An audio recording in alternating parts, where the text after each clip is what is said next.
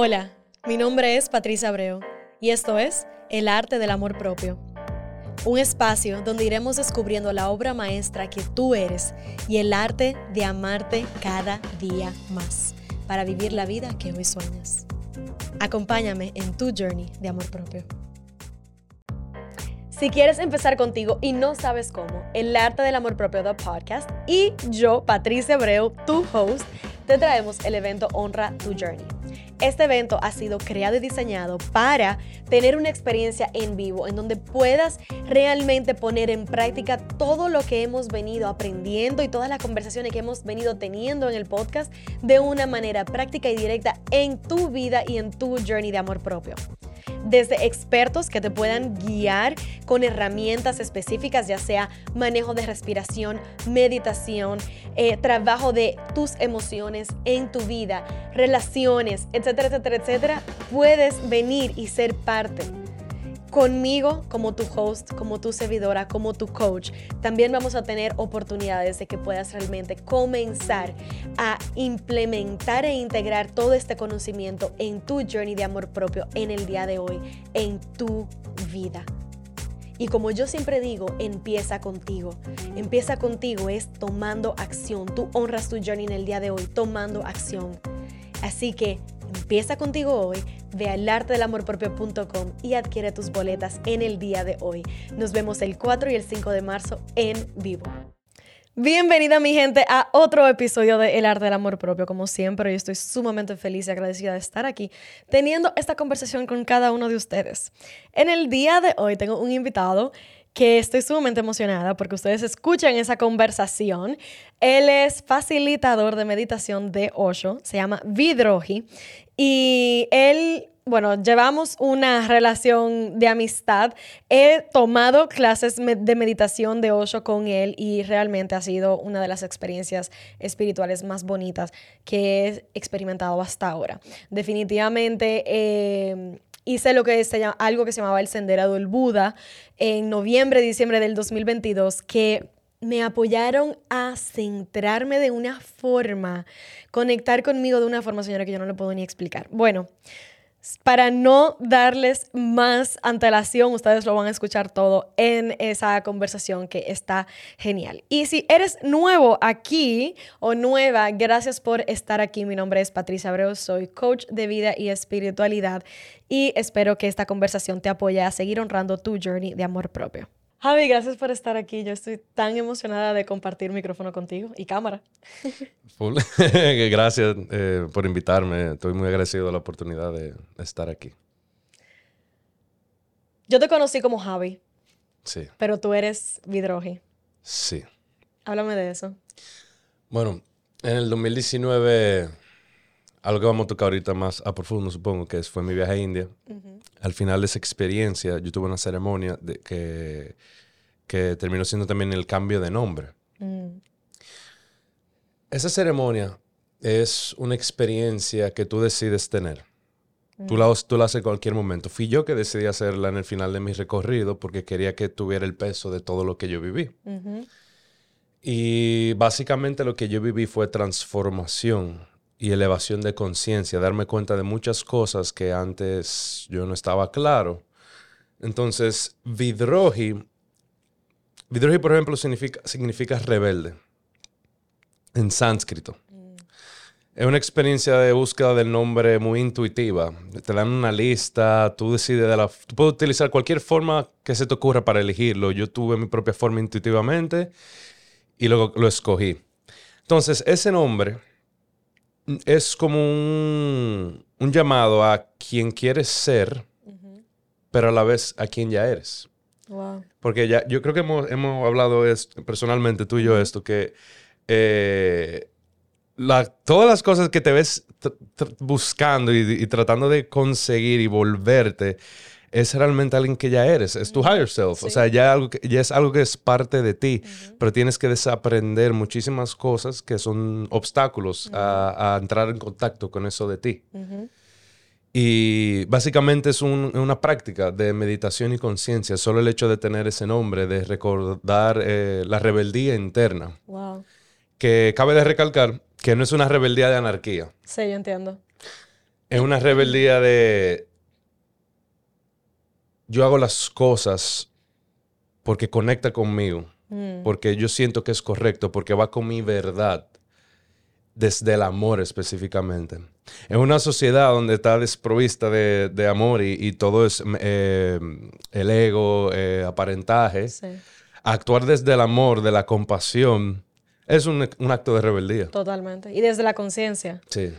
Wow, qué lindo, en verdad yo no sabía eso. Eh, gracias por compartirlo, porque yo siento que no todo el mundo tiene la valentía necesariamente de poderse dar la oportunidad de entrar ahí, como tú dices, y entender cómo tú honrar, hacer las cosas a tu manera, como se sientan bien para ti, puede ser un acto de tanta rebeldía en la vida y es totalmente cierto porque reta la sociedad, reta el colectivo en el cual vivimos.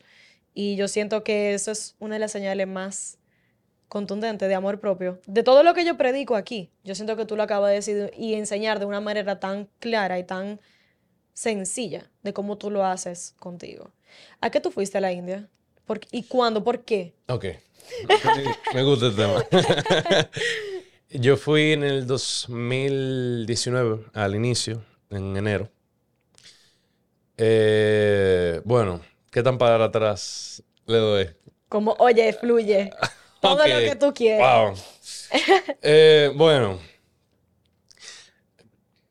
yo he vivido una serie de cosas que me, me golpearon, básicamente. Me, fueron tragedias que me, hicieron sufrir y no tenía herramientas para lidiar con ellas, que es algo muy común en la sociedad que vivimos. Em, básicamente, cuando yo tenía 16 años, mi mamá muere. Eso fue sumamente trágico para mí. Fue una experiencia, o sea, lo más fuerte que me ha sucedido. Tenía 16 años. Claro. Fue en el 2014. Y, y nada, o sea, eh, creo que en cierta forma estoy agradecido de, de algo que sí hice, fue que lo lloré mucho. Ujú. Por lo menos no, no lo reprimí completamente al principio.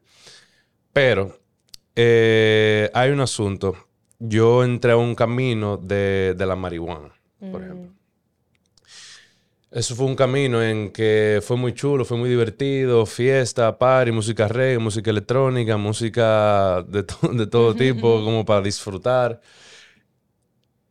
Pero yo hice un recorrido desde los 16 años hasta el 2010. No, desde el 2016. Yo me, ok, perdón. En los 2000 2014 pasa. Y yo estoy viviendo mi vida, tengo una novia del colegio, termino como al año después con la novia, empiezo como poco a poco ahí en picada hacia una profundidad oscura. Cuando me gradúo en el 2016, ahí donde empiezo a, a- a- a fumar eh, como loco. Y yo básicamente duré dos años high, Wow. que 24/7 yo estaba fumando, a lo que lo veía muy normal en ese entonces, hasta que el 20 28 de abril del 2018 me da un ataque de pánico, de la nada. Yo no tenía experiencia con eso, ni con ansiedad. Yo no sabía lo, lo que era tener ansiedad. Wow. Y ese día me dio un, ata- un ataque de pánico tan fuerte que me tuvieron que llevar a emergencia y me tuvieron que tratar de sedar dos veces porque ni siquiera en la primera funcionó. Yo duré cuatro horas en un estado como de, de ataque de pánico y, y- y fuertísimo. Eh, esto es relevante porque ese día fue que inició todo. Claro, Ese día, porque me empecé a cuestionar qué es lo que está pasando. claro. A partir de ahí dejé de fumar. Tal vez no haya sido bueno hacerlo de golpe, pero es parte de mi recorrido porque me permitió observarme Claro. lo mal que yo estaba. En el momento que yo estaba en el hospital, a mí me pasó algo muy interesante, que fue como un año o dos años después que lo terminé de entender. Yo tuve, una- yo tuve una explosión de emociones. Yo estaba molesto y, y gritando y, y criticando a mi padre por la cosa que sí había hecho, que no había hecho. Después a los 20 minutos me ponía a llorar. Después me empezaba a reír. Yo tuve un ciclo de todas mis emociones. Una como- catarsis emocional total entre todas las emociones. Exactamente. Wow. que hace mucho sentido cuando tú ves que de una persona que ha estado feliz por dos años enteros sin nunca haber llorado, ni nunca haber sentido nada aparte de Como que felicidad y pensando que éxtasis. todo estaba bien. Exacto. Hace mucho sentido que de la nada se destape Claro. todo eso. Entonces, yo duré un- mucho tiempo sufriendo de una ansiedad o sea, catastrófica. Básicamente, eh, yo duré el 2018 completo sintiendo que me iba a morir al instante siguiente. Wow. Una ansiedad terrible, no podía dormir.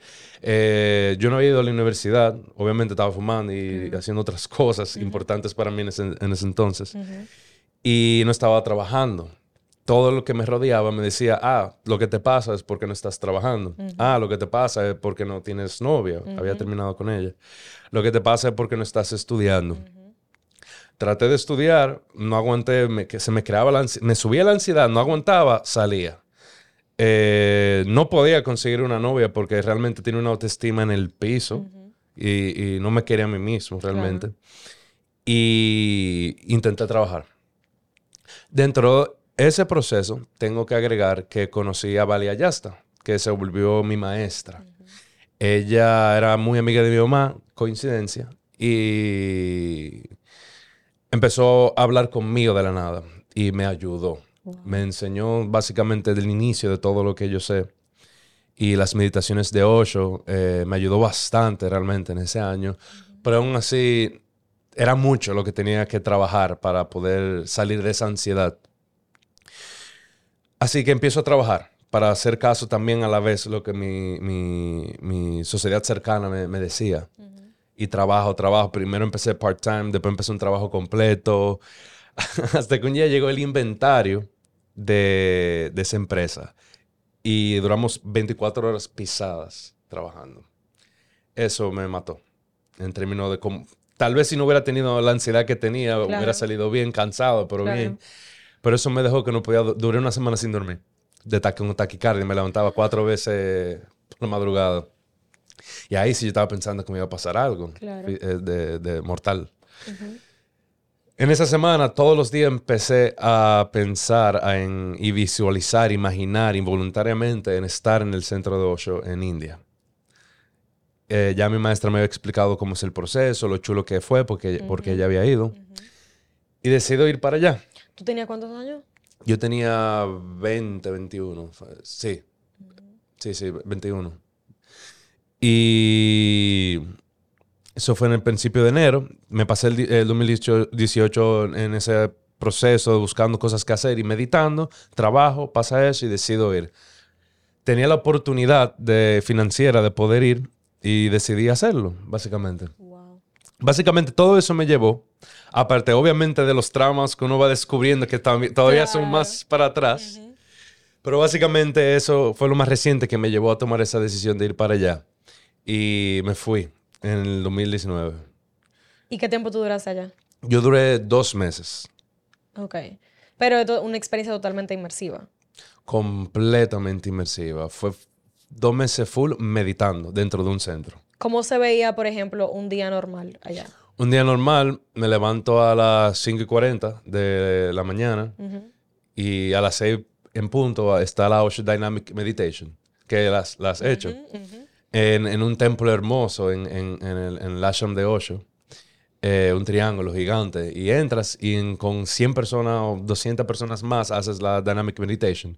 Básicamente, para los que no saben, esa meditación es una meditación de, que se lidia con la energía masculina y la catarsis. Estar con 200 personas gritando, sacando, bailando, riendo, llorando, es una experiencia increíble y, y así empezaba el día, Wow. para después ir a desayunar. Entonces, eh, eso es un día normal. Hay una serie de meditaciones en ese templo, pero puedes coger cursos o talleres extensos. El primer mes yo cogí el Mystic Rose, que es de 21 días. Increíble. O ¿De qué se trata eso? Increíble. Es un, un proceso de tres semanas, 21 días, en el que los primeros siete días uno se ríe por tres horas. ¿Qué? Tres horas seguidas, uno riéndose. O sea, una vaina. Eh, eh, tres horas seguidas riéndote sin parar. Faking it or not faking it, pero riéndote. Riéndote. Riéndote. Si, si tú necesitabas apoyo, tú te- juntabas con otro, se golpeaban con, con una almohada. Ajá, exactamente. Se hacían reír. Solo la risa del otro te hacía reír. Claro. pero tenía que ser continua, sin parar. Que conste, no se podía hablar. Era solamente riendo. Oh my Oye, God. una locura. Entonces, eso fue impresionante. Eh, yo conocí muchis- muchas personas, pero no hablábamos. La segunda semana era lo mismo, pero llorando. Y esa vez Eso es más... Sí, difícil. sí, Eso es difícil porque las lágrimas se te van, se te acaban. sí. Entonces, ellos, ellos tenían una frase que según Osho como incentiva o la risa o el llanto. Eh, ahora mismo no, no me recuerdo del, del llanto. Yo sé que el de la risa era Yahoo, como decir Yahoo. Y el del llanto era simplemente hacer sonido como que ah, y como exhalar con la boca abierta. Y uno realmente se sorprende porque pasaban cosas. Entonces la energía se mueve en el espacio. Si una persona llora y conecta, si te recuerda a alguien, era increíble. Quiero recalcar que esos dos años no había llorado. Wow. Ese, o sea, que habían mencionado. Y el primer día, o sea, el lunes de- del primer día de, de la semana de llorar, yo lloré las tres horas seguidas. Te creo. Y fue de que, mm, no, not faking at all. Sí, yo me imagino. Fueron genuinas. Los otros días se me hizo difícil llorar, pero yo siento que yo solté solamente ese primer día. Fue una experiencia increíble. Wow. Y la tercera semana es eh, en meditación, con un poquito de baile. Pero Ok. básicamente para hacer conciencia de todo lo que viviste Claro. las últimas a semanas. Dejar que el, el cuerpo procese Sí, todo lo que ha vivido. Sí. Hace sentido eso. Eh, a mí me gusta mucho ese proceso porque te enseña mucho algo sobre la compasión o simplemente la conciencia de la similitud de todos los seres humanos. En ese espacio yo estaba con, in- con personas de India, con, con argentinos, brasileños, de Moldovia, eh, rusos, eh, americanos, alemanes, personas de todo el mundo. Y todos nos reímos de lo mismo. Todos nos rimos de los mismos chistes estúpidos sexuales, de los mismos chistes eh, asquerosos, de, de silly jokes, dumb jokes. eh, eh, I'm putting a, um, ¿cómo es? una almohada en- eh, under my shirt and I'm pregnant and that's funny. Tú sabes, como sí. que- O sea, como que todo, al final del día, las emociones tenían una raíz totalmente universal. No importa de dónde la gente era. Exactamente. Y eso Wow. me, me- me expandió mucho mi, mi conciencia en relación a, a como qué es lo que sucede en el mundo. Realmente Sí. por el lenguaje Sí. que hay dificultad. Si al final sentimos lo mismo. Literal. Porque al final del día, la experiencia humana es realmente, relativamente la misma. Sí. Con, particulares, con particularidades de cada individuo, de las circunstancias, pero al final del día todo es universal. Sí. Y aquí en República Dominicana nosotros nos crían de cierta clase social, sentimos que estamos en una burbuja. Sí. También, o sea que yo siento que, tú sientes que eso también pudo haber impactado el, el, el cómo tu conciencia expandió Claro, allá. claro. Porque a- al final, eh, dependiendo de donde tú categorices tu demografía, o sea, hay, hay diferentes experiencias. O sea. Hay, hay, eh, hay, hay diferencias en las experiencias eh, entre culturas, entre Claro. naciones, entre edades, en- en- entre solamente el estilo de cuerpo, en que tú eres, en que yo soy muy alto y, y- y tú eres, ¿cuánto tú me? Bajito, 5 a 1. 5-1. Solamente eso te da una experiencia de vida diferente. Sí. Pero don- donde es importante, que es el trabajo de- del que medita y, y se hace consciente del interno, es que adentro es igual. Porque sentimos el miedo, sentimos las emociones, los pensamientos, la, la- la mente que juzga. Todo eso es igual, ¿no? no y, y tal vez el, la carátula es diferente, el nombre que le ponemos, eh, eh, eh, qué nos ofende, qué no. Sí. Pero sí algo nos ofende, sí algo nos da risa. Sí, y ahí viene el tema de que eso diferencia por el mismo condicionamiento Sí. que tenemos al momento de, de crecer. Sí. ¿Tú sientes que tú, siendo criado como hombre aquí en República Dominicana, en Latinoamérica en general, tú tuviste ese condicionamiento de que como hombre tú no sientes o tú no tienes Sí. derechos a... Tengo una experiencia, eh, en mi opinión, interesante porque mm, yo vengo de un, de un matrimonio disfuncional. Desde mis 11 años, eh, mis padres se separaron y antes de eso no era muy funcional que digamos. Entonces, aparte de eso, mi padre no era tan presente. Entonces, era mi madre que hacía ese rol de padre y madre. Y aún así, aunque ella hizo lo mejor que pudo, no hubo, ¿qué te digo? en mi experiencia, siento que como se crecí, como quien dice, más inclinado al afeminado. Ahora, parte del condicionamiento masculino que hoy en día conocemos, no solamente proviene de la casa, Claro. proviene de la sociedad. Claro. Y solamente la competencia entre los, de- entre los demás muchachos eh, te define bastante. Claro. Esa competencia de pensar que si expresas tu dolor, que si expresas tu, tu, tu sen- tu sensibilidad, o el simplemente hecho de experimentarla tú, eres débil por eso y eres menos, Sí. Crea un condicionamiento terrible. Claro. Eh, yo pasé mi vida entera aún así pensando que estaba mal eh, llorar. Yo siento que nos crían así, hasta cierto punto. Sí, Y porque inclusive yo siendo mujer, tuve que enseñarle a mi mamá, mami, cuando yo estoy llorando, no es un ataque hacia ti. Eh, Ella, porque ella lo, ella lo, ella lo Mm. interpretaba de esa manera y después fue que yo entendí, haciendo lo que yo hago ahora, Ujú.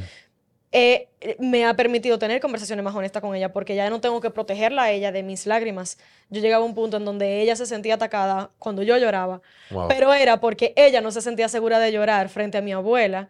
Porque, Wow. ¿entiendes? Como que Totalmente. Trauma generacional.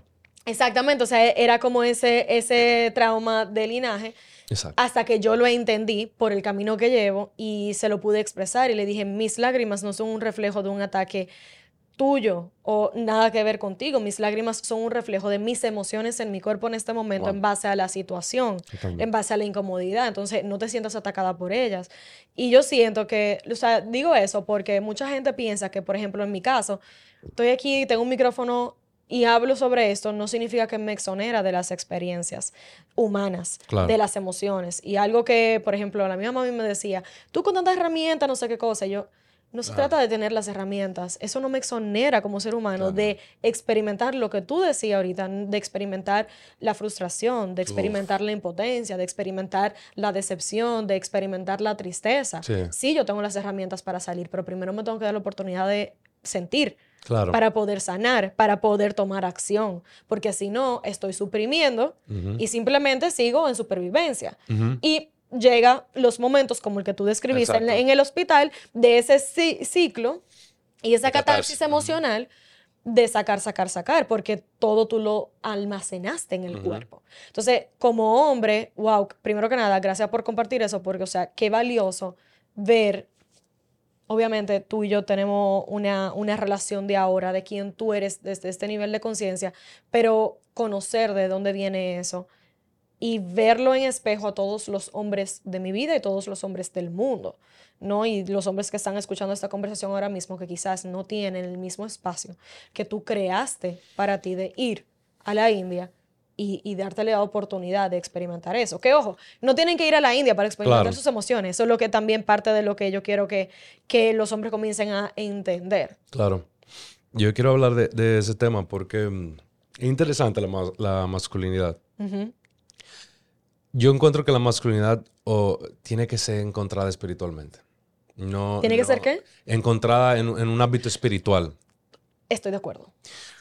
Y la feminidad también, obviamente. Sí, realmente sí. O sea, o sea eh, tiene que tener ese carácter, eh, eh, eh, am- ambas, como que algo muy es sagrado. Eh, porque, por ejemplo, yo he tenido la aventura de, de encontrar una masculinidad que, que, que, que encuentre que sea buena, básicamente. O sea, que sea la, la- la- la óptima, que vaya con, que conecte conmigo, con quien yo soy hoy en día. Claro. Y en mi proceso me he dado cuenta que la masculinidad no. La masculinidad no es, no es un hombre, ¿qué te digo? No es la bestia, de la bella y la bestia, no es la bestia. La masculinidad tiene que ver más con, más con precisión, no tanto con explosión. La masculinidad tiene que ver más con, con, con, con decisión en, en momentos de incertidumbre, más que un, que un fake security. O sea, wow, yo soy la persona más segura del mundo y, y- y- y quiero hacerte creer que estoy seguro. En vez de ser honesto, no, yo me siento inseguro, pero tengo que decidir y tomar una decisión, aunque no me sienta Hay inseguro. real poder en eso. Es Sí. el poder de la autenticidad. Yo creo que sí. Y está muy, es verdad lo- que tú dices, está muy conectado con, con la masculinidad, con la energía masculina. Y yo he aprendido que, que, ¿qué te digo? Antes yo pensaba que ser un hombre era ser, ser fuerte, autoritario. Y a, a- a través del tiempo me he dado cuenta que tiene que, tienes, tiene que ver más con la protección, con, con, con, con continuar por encima de, de la incertidumbre, porque no es, no es arropar. Queremos a veces como hombres continuar atacando, atacando, atacando, aunque no estemos muriendo por dentro, pero es un balance. Por eso que hablamos de que ambos tenemos energía femenina y masculina. Totalmente. Tenemos que ser receptivos para nuestras emociones, sentirlas, procesarlas, para así poder llevar auténticamente esa acción liberada, de, en paz. No es lo mismo actuar con una energía de destrucción a una energía de creatividad y amor. Y Básicamente eso, como que eso es lo que he logrado aprender a través de, mi experiencia de la energía masculina. Y quiero echar para atrás un poquito antes de seguir adelante. Tú mencionaste ahorita que fruto de la presencia de tu madre, más que la de tu padre, tú creciste un poquito más conectado con, con la femenina. Sí. ¿Cómo se veía eso para ti? Eso fue complicado porque en cierta forma me sentía... Eh, ¿cómo te digo? Como afeminado, mm. básicamente, o, no, no, no empoderado de mí mismo.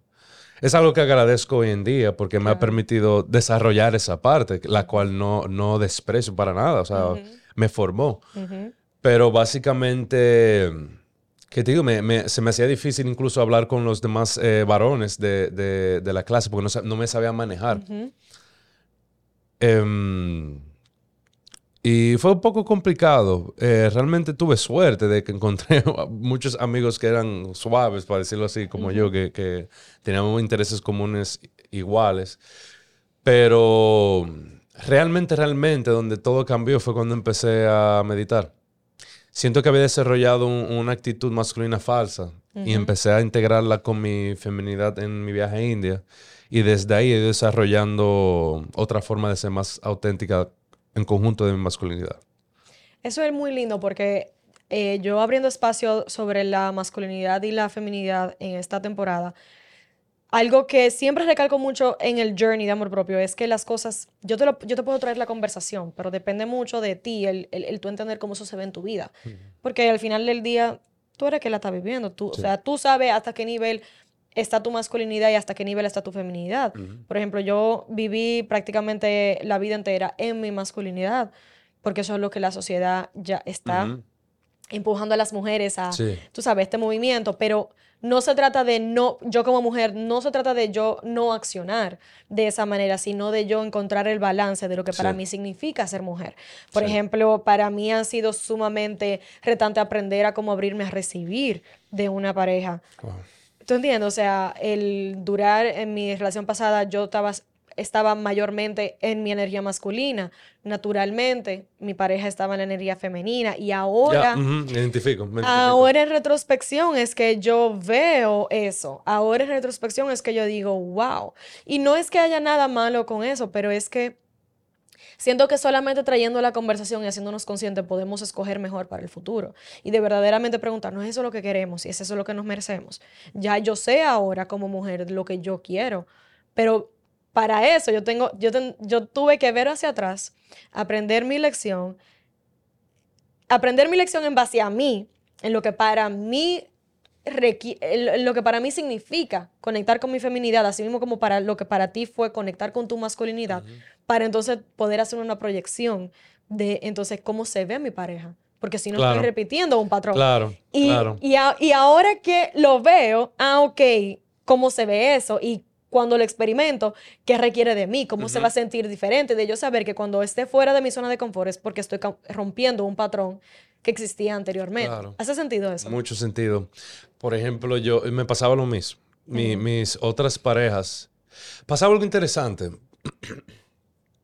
Porque me, pasaba lo mismo. Yo encontraba que yo estaba en el femenino y mi pareja mm, en, el masculino. Pero yo me. Ahora que estoy consciente de que había momentos en el que nuestro cuerpo pedía lo opuesto.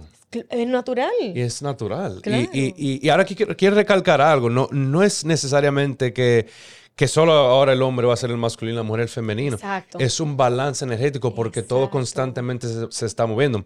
Ahora mismo me pasó una experiencia maravillosa con mi pareja que la conoces. Sí. Eh,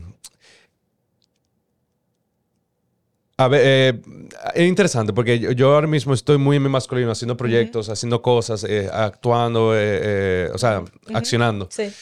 Y ella us- usualmente me recibe muy femenina, muy amorosa, cariñosa, receptiva, todas mis ideas, mis cosas que quiero, que quiero decir.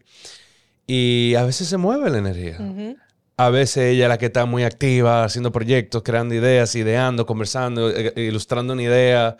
Y yo estoy muy receptivo, escuchándola, pero yo tengo que conectar con, con esa suavidad de mí. Sí. Si empiezo, a, si subo mi masculino, cuando yo tengo su masculino, lo que vamos a competir en un momento que no es necesario. Exacto. Es un asunto de ser conscientes cuando debemos usar esas energías. y de cómo ellas juegan un rol importante dentro de ti Sí. y en tus relaciones, Sí. que es donde yo siento que la gente se pierde como que un poquito cuando decimos son energías, no tiene que ver con gender, Sí, pero que nada, no tiene nada que ver Dios. con género. Y la otra parte es de tú saber reconocer lo que eso significa para tú poder realmente utilizarlo a tu favor. Claro. Porque ya el momento en el cual yo me hice consciente de lo que eran esas energías en mí, entonces yo dije, o sea, fue la única manera de yo ponerme un espejo y decir, quién yo quiero ser, Sí. cómo se manifiesta eso en mi día a día en base a los proyectos que estoy haciendo, pero mientras tanto, mientras me sigo abriendo a conectar con mi feminidad en este aspecto o en, este, en esa circunstancia. Sí, eh, sí, sí, te entiendo. Y, y- y, por ejemplo, un ejemplo que me gusta mucho hablar es el de cuando la mujer está desahogando, se siente mal. Y, y- y el, el típico chiste de que, you're not listening to me. Ajá. I don't want an advice. I, I just want you to listen to Ajá, me. A mí me ha pasado esa situación y él he observado mucho, he meditado en ella y me he dado cuenta que las veces que pasa eso es porque estoy en mi energía masculina. Porque cuando ella necesita un apoyo de, de suavidad, de recepción, necesita calor simplemente, no necesita un- un- una respuesta lógica de cuál es su solución, yo tengo que hacer el switch, que podemos. Cada vez es más fácil mientras más conscientes somos de, ok, ¿qué ella quiere? ¿Ella quiere una solución o quiere que se sienta validada de, de sus problemas? Saber reconocerlo y si no puedes, preguntar. Sí, totalmente, totalmente. Que es la importancia de la comunicación. Sí. Eh, sí. a mí me, me gusta mucho eso, porque yo, yo siempre hablo que todas las relaciones humanas, eh, lo más importante es la comunicación y la honestidad. Total. Muchos problemas se evitan con eso. Y eso es lo que yo digo. Y por ejemplo, a mí me pasa que a ver si tú me puedes dar como una, una perspectiva diferente from an awakened man de una manera u otra. Porque tú estás. No, claro, o sea, porque tú, tienes- tú llevas un nivel de conciencia diferente. Pero a mí me pasa que, por ejemplo, yo soy del tipo de mujer y bueno, de persona que yo, yo me leí un libro, Radical Honesty, en el 2017. Me gusta el título. Te lo puedo prestar, pero lo tengo. Ok. Ese libro me lo recomendó un amigo y ese libro me cambió la vida. Porque en el momento que yo me lo leí, fue en el 2017, yo estaba en un momento, fue uno de los momentos de, de uno de mis varios spiritual awakenings que yo he tenido, pero fue el año que yo hice el compromiso conmigo de convertirme en esta Patricia que yo soy hoy, Wow. de, de direccionar mi vida realmente de una manera consciente a estar donde yo estoy hoy. Y ese libro básicamente lo que dice es, date cuenta de cuántas mentiras nosotros nos decimos en el día a día. Like, algo tan sencillo como tú dijiste, tú te fuiste a dormir y tú dijiste que tú ibas para el gimnasio, te levantaste y no fuiste. O sea, tú, tú, tú no, tú no te tienes ni siquiera ese nivel de respeto de tú ser honesto contigo. O sea, si tú sabes en la noche que tú no te vas para ir al gimnasio, no te lo digas porque tú te estás perdiendo el respeto. Y básicamente me educó en el sentido de que hay muchas mentiras, hasta por máscaras que nosotros ponemos de supervivencia en la sociedad, que al final del día invalidan el ser que tú eres de una manera bien profunda. Y, y quizá es muy radical, como dice el nombre y el título, pero a mí me dio una perspectiva muy poderosa en cuanto a qué permitimos en la vida. Y hago ese contexto para decir lo siguiente, que es, en una relación, después de eso yo entendí que es sumamente importante el tú soltar las máscaras. Sí. Y como yo había hecho un compromiso conmigo de en ese momento de convertirme en una fuente de amor, porque había, eh, yo había, tú sabes, cuando tú estás en una crisis que tú eh, un- te vuelve un tormelino y te lleva a todo el mundo que está cerca de ti. Sí, sí. Fue, eh, fue eso lo que pasó. Y yo llegué a un punto en donde ya yo, yo me di cuenta del desastre alrededor de mí, me dolió más el dolor de la gente a mi alrededor que el dolor que yo estaba Wow. sufriendo yo. Y de ahí viene mi compromiso. Por eso, por eso mi compromiso tiene un reflejo total del servicio a la comunidad. Viene como que nace de ahí. El punto está en que desarrolló, en que yo entendí que para yo poder llegar ahí yo necesitaba soltar, uno, las máscaras que yo llevaba hacia la sociedad y la gente que me rodeaba. Para eso yo iba a necesitar, uno, comenzar a ser honesta conmigo a 100%, comenzar a ser honesta con mi pareja, con las personas que me rodeaban y entender que para yo poder hacer eso yo necesitaba tener una comunicación efectiva de lo que eso implica. Me llevó también a, mm, a transformar la conversación de los problemas, por ejemplo, en una pareja, en una relación de pareja, de entender que nadie tiene la culpa y de que si vamos a movernos hacia adelante, se trata de, volviendo a lo que tú estabas diciendo, se trata de, ok, este es el problema. No se trata de si tú estás bien o yo estoy bien, de quién tiene la razón, de el ego o de los dos están en masculino, porque vuelvo y digo, yo estaba en masculino, sino de cuál es la solución que vamos a tomar. Y de edu- reeducar a mi pareja, decirle, mira, cada vez que te digo esto, yo no te estoy, como mujer, que es lo que me pasa ahora, yo no te estoy aplicando una psicología inversa, yo no te estoy manipulando. Cuando yo te digo, no me importa, es de verdad, no me importa. Ya, ya. ¿Tú enti- eh, Eh, ¿entiendes eres- qué Porque ahora a mí me pasa que yo conozco y yo soy muy directa por Ajá. ese, por ese Claro. contexto. Y los hombres que están acostumbrados Sí, sí, sí. los hombres están acostumbrados a, "Eh, eso es una puya, eso es una indirecta.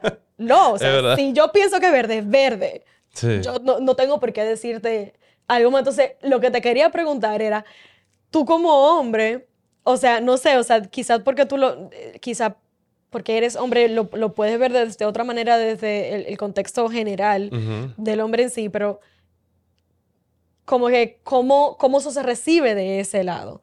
Como una, como una, una actitud ma- masculina Ajá. de la mujer. Ok. Em, O ese straightforwardness, como ese nivel Sí, de honestidad, sí. si tú no estás preparado para eso. bueno, si uno no está preparado, choca. Choca. Exacto. Pero yo quiero recalcar algo, porque, o sea, por ejemplo, con mi pareja hoy en día, vamos en capas, yendo a Ok. profundidades. Y, y cuando vamos a una nueva, es una zona desconocida en lo que yo no sé qué herida mía va a tocar ni qué herida de ella va a tocar. Pongo eso de contexto porque hay cosas que como sea no estamos preparados. Ella, por ejemplo, me ha saltado con cosas que son sumamente masculinas. Por ejemplo, vamos para allá. Ok, eh, vamos para allá, que yo cuánto, y ya, esa es la decisión. Y me choca, pero lo que pasa es que la, la meditación y este camino espiritual, la gente, hay gente que cree que, ah, ya no te pasa nada. En la vida, sí. O sea, ya eres perfecto y todo está bien y todo es feliz y todo es luz. No, simplemente que ahora soy consciente y en vez de reaccionar, puedo decidir. Parte de este camino espiritual es aprender a no juzgar lo que sucede adentro y solo valorar la acción. A mí a veces me choca. ah, Porque tengo mi condicionamiento de que Claro. no, pero yo soy yo que decido. Pero eso es mi proceso mental. Eso, eso es lo que sucede dentro de mí. Sí. Pero yo sé que es eso. Yo sé que eso no Esa soy es la yo. diferencia, que tú tienes la conciencia, la, Ajá, ese ajá. self-awareness de Ajá. darte cuenta. Mucha gente no lo tiene. Entonces, como para responderte, eh, hay situaciones que ya he sanado y, y me da igual, pero todavía hay situaciones o cosas que me chocan y eso es lo que le suele suceder a un hombre. Ahora, lo importante entonces, ¿qué hacemos? Yo puedo decirle, eh, si, si entro en, mi- en, en- en balance, femeninamente recibo el mensaje, lo acepto, me agrada, me gusta, lo acojo. Masculinamente funciona. Es, o, sea, es- o sea, lógicamente está bien lo que ella me está diciendo para hacer. Sí, sí, pues sí. Y le celebro la decisión y lo hacemos juntos. Si es algo que sí. vamos a hacer juntos. Entonces, todo eso sucedió, aunque yo viví eso. Claro. Pero es una conciencia que uno va desarrollando para poder decir, decidir y, como me gusta decir, responder en vez de reaccionar. Reaccionar. Totalmente. Eh, vamos a entrar en la conversación de qué es la meditación. Ok. Porque hasta ahora hemos estado refiriendo a que todo el mundo sabe lo que es la meditación. Y la mayoría de la gente puede saber lo que es la meditación, pero quizás no todo el mundo lo ha experimentado. Quiero tomar una oportunidad antes de darte el, el micrófono en eso, de decir, señores, que yo he hecho meditaciones guiadas por Vidroji han sido, bueno, en, general ustedes saben que yo medito, pero las meditaciones guiadas por Vidroji en, en contexto de las meditaciones de Osho, o sea, esas cinco semanas que nosotros hicimos entre noviembre y diciembre de finales del 2022, para mí eso fue lo que me mantuvo de pie. Y hubo una semana que fue... Sí, o sea, fue incluso, creo que fue la semana número tres, que fue la única que no pude ir que era la 3, fue, no me, o la 4, lo sentí, o sea, sentí la diferencia de cuando no fui. Y señores, eran domingo a las 7 de la mañana. O sea, no es, domingo. no es que yo me estaba levantando un domingo a las 7 de la mañana cuando ya salió el sol. Es que yo estaba llegando al jardín botánico a las 7 de la mañana un domingo. Y yo tengo una regla desde el 2017 como práctica de amor propio, es que mis domingos están reservados solamente para tres cosas. Para descansar, para prácticas espirituales y para situaciones familiares extremas, porque tampoco quedando todos los domingos comiendo con mi familia. Yo soy introvertida, yo los domingos necesito para mí. ¿Te entiendes? O sea, yo duré cinco semanas levantándome a las 6 de la mañana para ir a meditar al aire libre a las 6 de la mañana. Sí, al aire libre. Por lo menos, pero lo que quiero decir es que fue primero una experiencia fenomenal.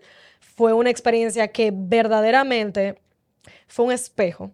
Mm. En todo el sentido de la palabra, porque, y me imagino que tú sabes a lo que me refiero cuando digo lo siguiente, hay un nivel de conciencia con el cual tú haces esas cosas que tú sabes lo que estás trabajando y sabes lo que estás sanando.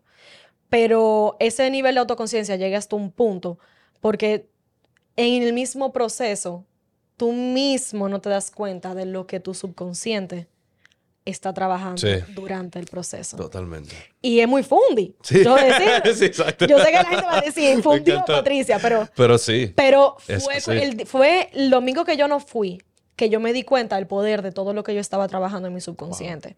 Y por eso digo que sentí la diferencia, porque sí, créeme que me encantó quedarme ese domingo a descansar, porque no fui fue por agotamiento físico, pero espiritualmente hablando, sentí la diferencia energética en mi cuerpo de lo que fue la semana después. Y ya yo el domingo próximo yo lo estaba era añorando. Entonces, realmente fue una experiencia. Gracias por sostener ese espacio, te yo quiero agregar que fue en conjunto con Vale Ayasta que es una facilitadora de meditación. Genial. Eh, hicimos el proceso de cinco semanas. Yo utilicé eh, dos fines de semana y a los, otros tres. Eh, se llamó El Sendero del Buda. Así que. Vale, Stay tuned. ok, la meditación. sí, todo el mundo ya sabe qué es. ¿Por qué? Porque la meditación es básicamente, me gusta como lo, lo dice Osho, es una cualidad de, la experiencia que vives. Es la forma en que vives, no es, no es, exactamente estar haciendo algo. Ahora, ¿a qué se puede acercar esa cualidad? A mí me gusta mucho, usar mucho el ejemplo del psicólogo de Mihaly Csikszentmihalyi, que tiene su libro que se llama Flow que escribe la experiencia de estar totalmente sumergido, eh, inmerso en lo que tú estás haciendo. Cuando tú estás, que, se te olvide el tiempo, que tú estás ahí, que le pasa a los que corren, y que el runner's high, los eh, artistas, los artistas eh, em, a todos hemos tenido hemos tenido esa experiencia. Yo yo soy, o sea, toda mi vida crecí jugando videojuegos. Por ejemplo, me pasaba mucho jugando, que fenomenal. Entonces, básicamente él describe esa experiencia como cuando estamos haciendo algo que nos reta, pero a la vez somos lo suficientemente capaces de hacer lo mínimo. O sea, es difícil, pero lo podemos hacer, aunque sea complicado. Que es cuestión de show up y mantenerte ahí.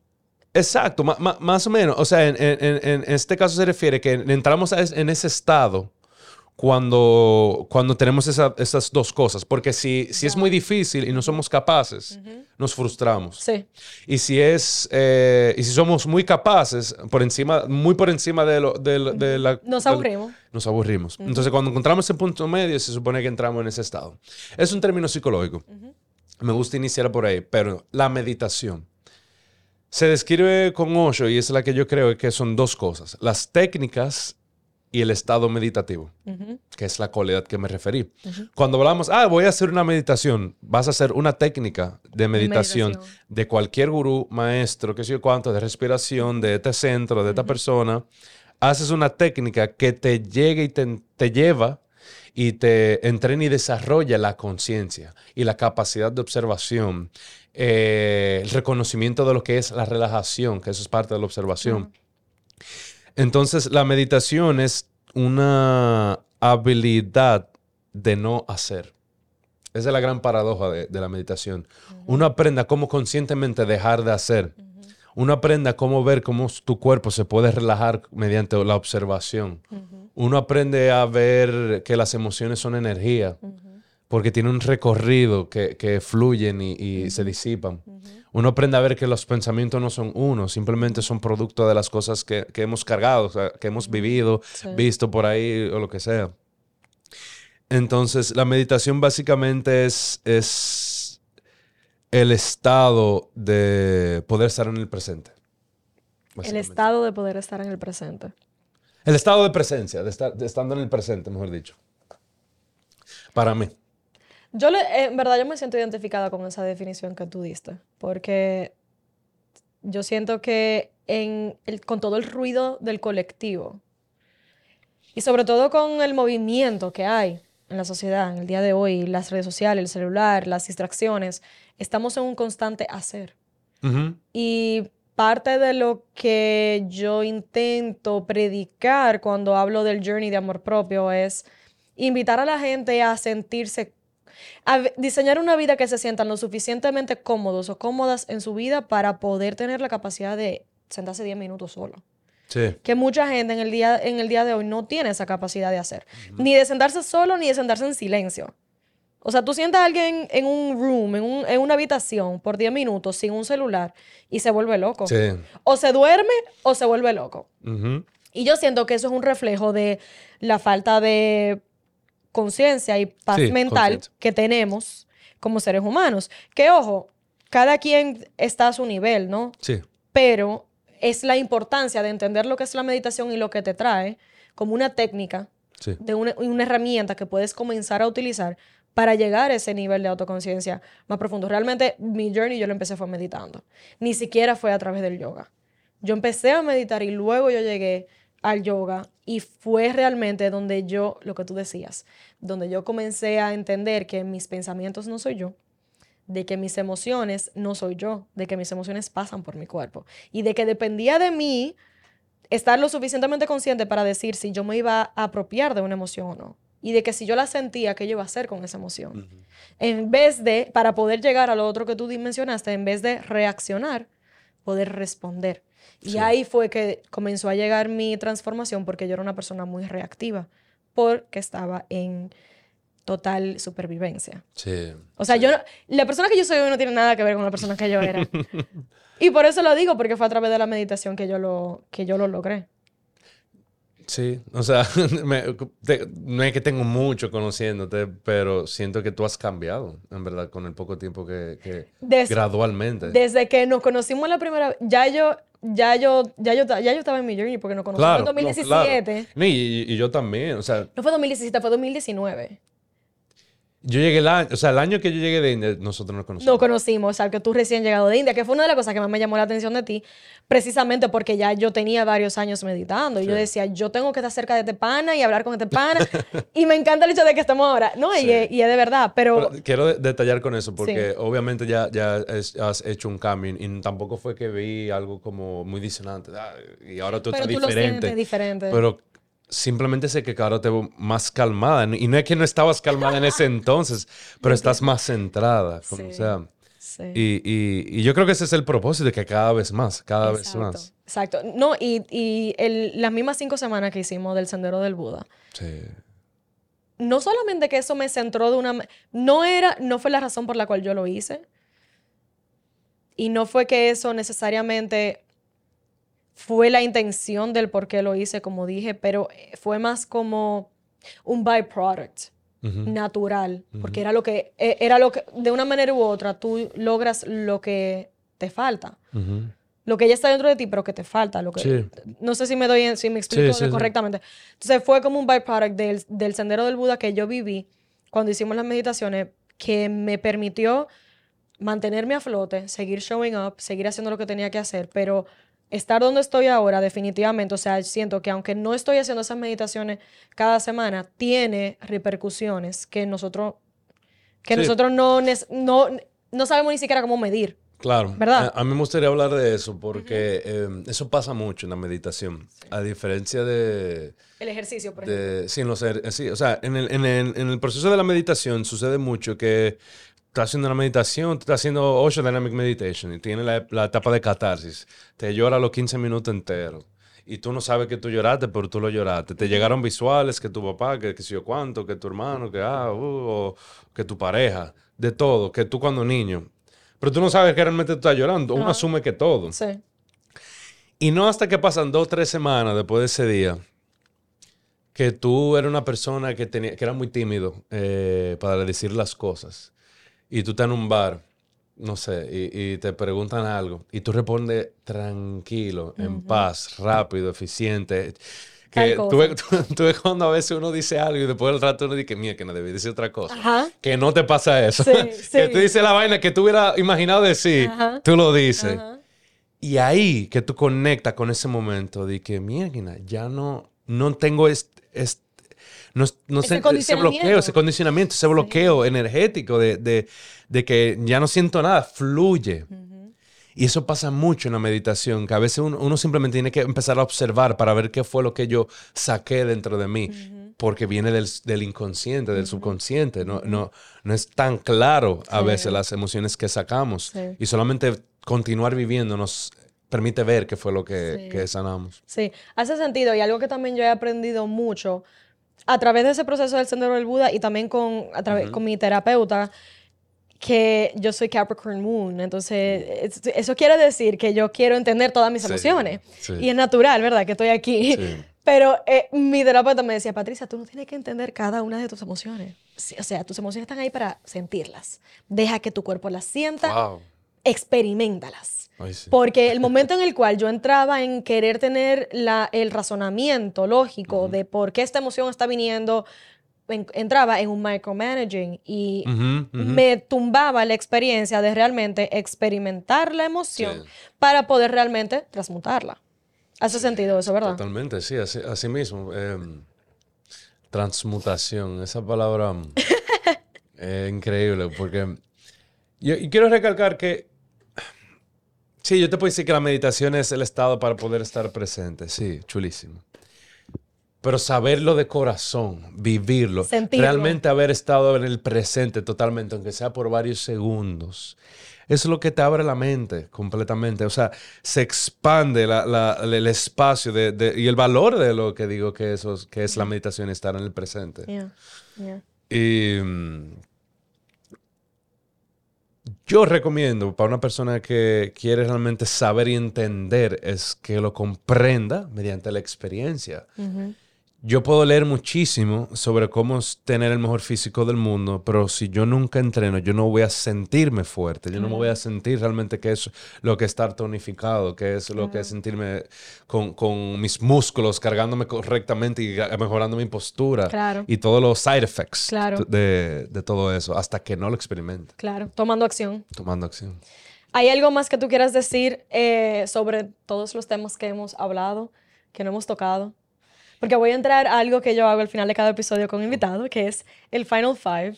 Ok, Entonces, ok, sí. Bueno, me gustaría eh, como una motivación tal vez, que es posible sanar. Es muy posible sanar. Y yo, yo soy, yo amo cuando la persona, una persona trata de sanar. O sea, a mí no me importa que, a mí no, me- a mí no me importa incluso si algo que yo estoy en contra, vamos a decir, o sea, un estilo, una, una terapia o lo que sea. No es que, no es que tenga uno en la cabeza, pero por si acaso. como que inténtalo, busca, explora, experimenta. Si algo no te funciona, trata otra cosa. Si no te gustó la meditación, trata con la psicología. Si no te gusta la psicología, trata con el yoga. Si no te gusta actuar, pues ponte a leer también, a ver si te lleva a actuar. Si, ahorita encuentras tú la forma eh, intelectualmente, no sé. Claro. pero intenta, explora y sale de tu zona de confort. Yo no quería nada de esto de la meditación, yo era cosero espiritual, no me llamaba la atención para nada. Y sin embargo, ahora es parte de tu camino. Ahora es parte de mi camino, de mi vida, sí, de todo, todo el tiempo. Yo siempre trato de, estar meditando y estar sintiendo y, y, cada vez veo más cosas y más cosas y más cosas y cada vez suelto más. Estoy más relajado, conecto más con una persona, sé manejar mis situaciones, crezco en el amor, crece mi compasión y yo creo que en este mundo y más en este espacio como es eh, el arte del amor propio, que crecemos en ese arte, en en, esta, en amar. Claro. Uno y, y así mismo por ende. Y al, prójimo, exacto. Eh, te voy a hacer una pregunta antes de entrar al Final Five. ¿Cuál es tu motivación de hacer lo que tú haces en el día de, en el día de hoy? O sea, tú pudiste haber ido a la India y volver y simplemente mantener una práctica para ti y, y a la universidad y, y hacerte un profesional en cualquier otra cosa en vez de hacer lo que tú haces hoy. Ok, yo voy a hacer una respuesta um, medio, ¿cómo te dice? ¿Cómo se dice? Loca, tal vez. ok, voy a hacer una, una, analogía con las drogas, que a mí me gusta hablar mucho de este tema, porque creo que incluso son específicamente esas personas que me gustaría conectar, porque pasé por eso. Claro. Hay una droga que se llama MDMA, éxtasis. si tú buscas video o tú escuchas cuentos de gente que la han utilizado, tú escuchas el cuento de que, wow, loco, yo estaba en esa vaina y yo estaba abrazando a todo el mundo y, y, yo no me podía contener y estaba lleno de amor y quería besar a todo el mundo y era como amor y paz, que sé cuánto. Y es literalmente una necesidad que, tú, que tú sientes cuando estás en ese estado. Y básicamente es eso sobrio. O sea, me gusta hacer esa analogía porque esos estados elevados que a veces uno se consigue superficial, eh, artificialmente, se pueden conseguir cuando tú sueltas toda esa mochila y basura que tú cargas. Y básicamente lo hago por eso, porque me siento, me siento como que, Dios mío, no es justo que, yo tengo que compartir esto. O sea, yo tengo que, eh, esparcir lo que estoy viviendo, todo este amor que, he podido ver en mí. Yo no sufro de ansiedad. Yo no tengo ansiedad. Obviamente me, puedo me puse nervioso un poquito antes de entrar para acá, por ejemplo. pero yo no con una taquicardia y no puedo respirar y tengo miedo y, estoy pensando en decirte que, mira, no voy ahí porque no aguanto. o, yo duermo súper bien todos los días. No importa lo que me esté sucediendo. Porque yo sé que, bueno, es una otra ocasión, pero se puede cambiar y se puede sanar. Y por eso lo hago. Porque quiero ver si a otra persona esa semillita que le pueda dar le sirve. Como a mí me sirvió como a mí me dieron también. Claro, wow, qué lindo, Javi, gracias. Bueno, me O sea, yo no sé, o sea, yo literalmente duré muchísimo tiempo que ya yo había eh, cambiado el switch, pero fue increíble el poder de la mente. Ok, te voy a hacer el final five. El reto es que tienes que responder en una palabra o en una frase máximo. Ok. Ok. Si pudieras crear una ley en el mundo, ¿qué ley fuera? Uh. Uh, eso está relevante a mi día de hoy. Em, antes de discutir un problema con alguien, no importa la persona, darle un abrazo de 30 segundos. ¡Wow! antes. ¡Wow! ¡Wow! Es, que el poder del abrazo. Es, es el primer sutra de cuando hicimos las cinco segundos. Wow. Ok. ¿Qué significa amor propio para ti? Sentir. Mm. Y eso significa sentirlo todo. Lo bueno y lo malo. Todo. Es imposible no sentirlo todo. Wow. ¿Qué le dirías a tu versión antes de ir, antes de despertar? A tu versión que estaba todavía dormido?